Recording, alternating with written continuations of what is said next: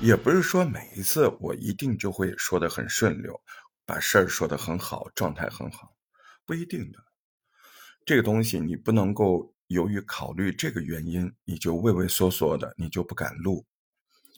你该面对，你还是要面对，大不了就是那几件事儿，管理呗，管理你要讲的内容，管理你的状态，管理你的对象感，对吧？你好，我是大石头，又来跟你聊聊。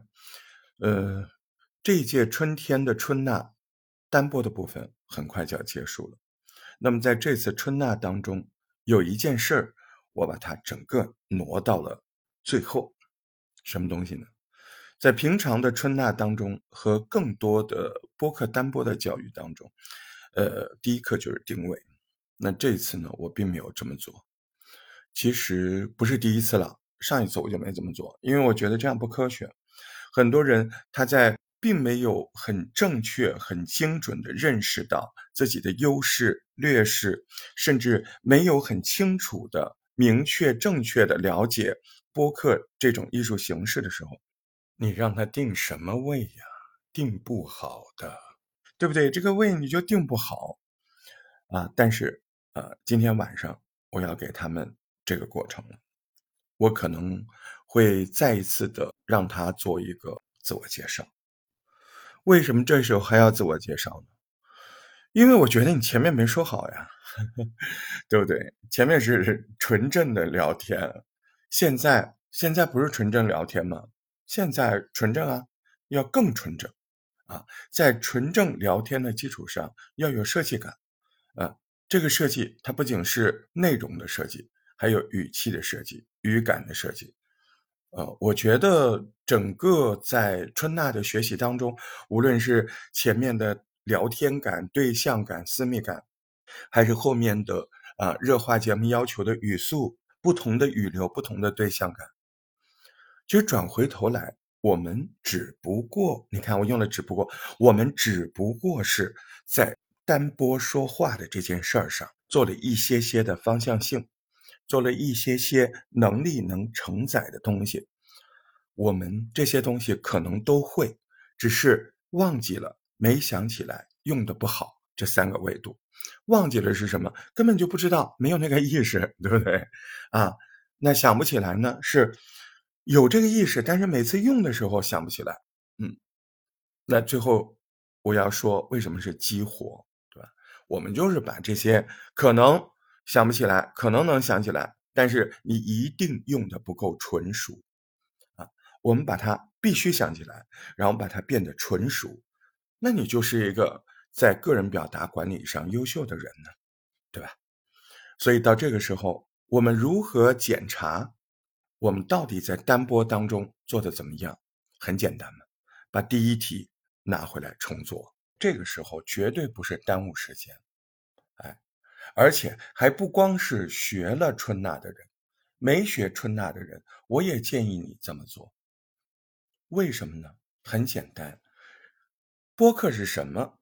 播客它不就是检查一下你的个人表达能力各方面的标准吗？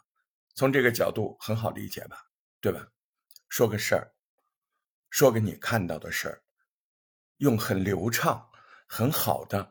很有对象感、很聊天的语气，跟人家说个你看到的事情。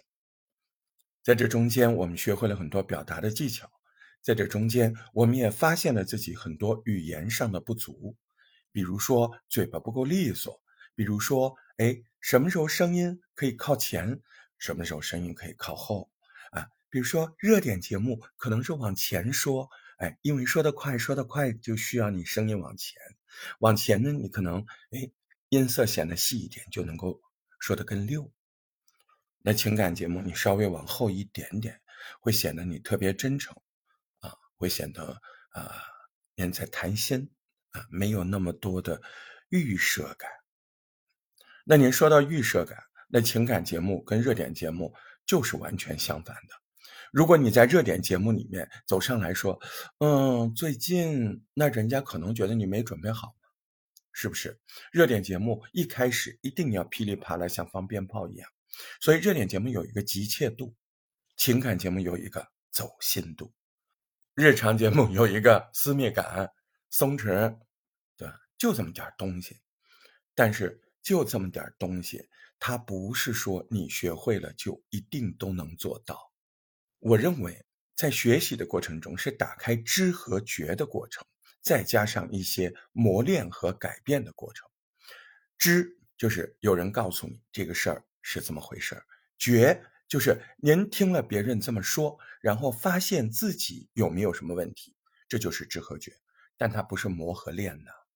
知和觉只是知道，只是了解，但是你自己能不能做到，这就是磨和练。什么叫磨？反复做。哎，一个事儿我做完了，我再做一遍。我过一段时间，我再做一遍，我看看我自己在这件事上这个能力，它到底有没有明显的提高？我知的那些东西有呈现吗？我觉了吗？我觉完之后，我磨了吗？你磨完之后，你还得练呢，所以这不是一个春呐或者任何一个短时间的学习就能够替代的。短时间的学习可以解决知和觉的问题，而磨和练绝对就是需要像这样长时间的这样一个创作的氛围。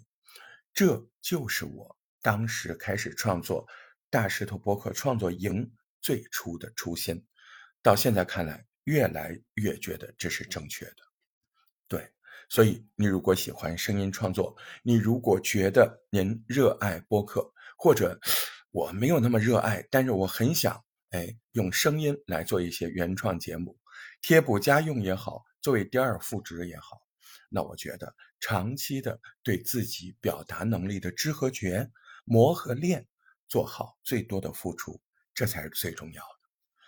我是大石头。清明第二天啊，我在杭州向您问候。江南好，风景旧曾谙。再好的风景，也需要你细细的体味；再好的艺术形式，也需要慢慢的磨练。还是那句老话，只要功夫深，铁杵磨成针。你不磨，你哪有收获？加油，一起磨吧！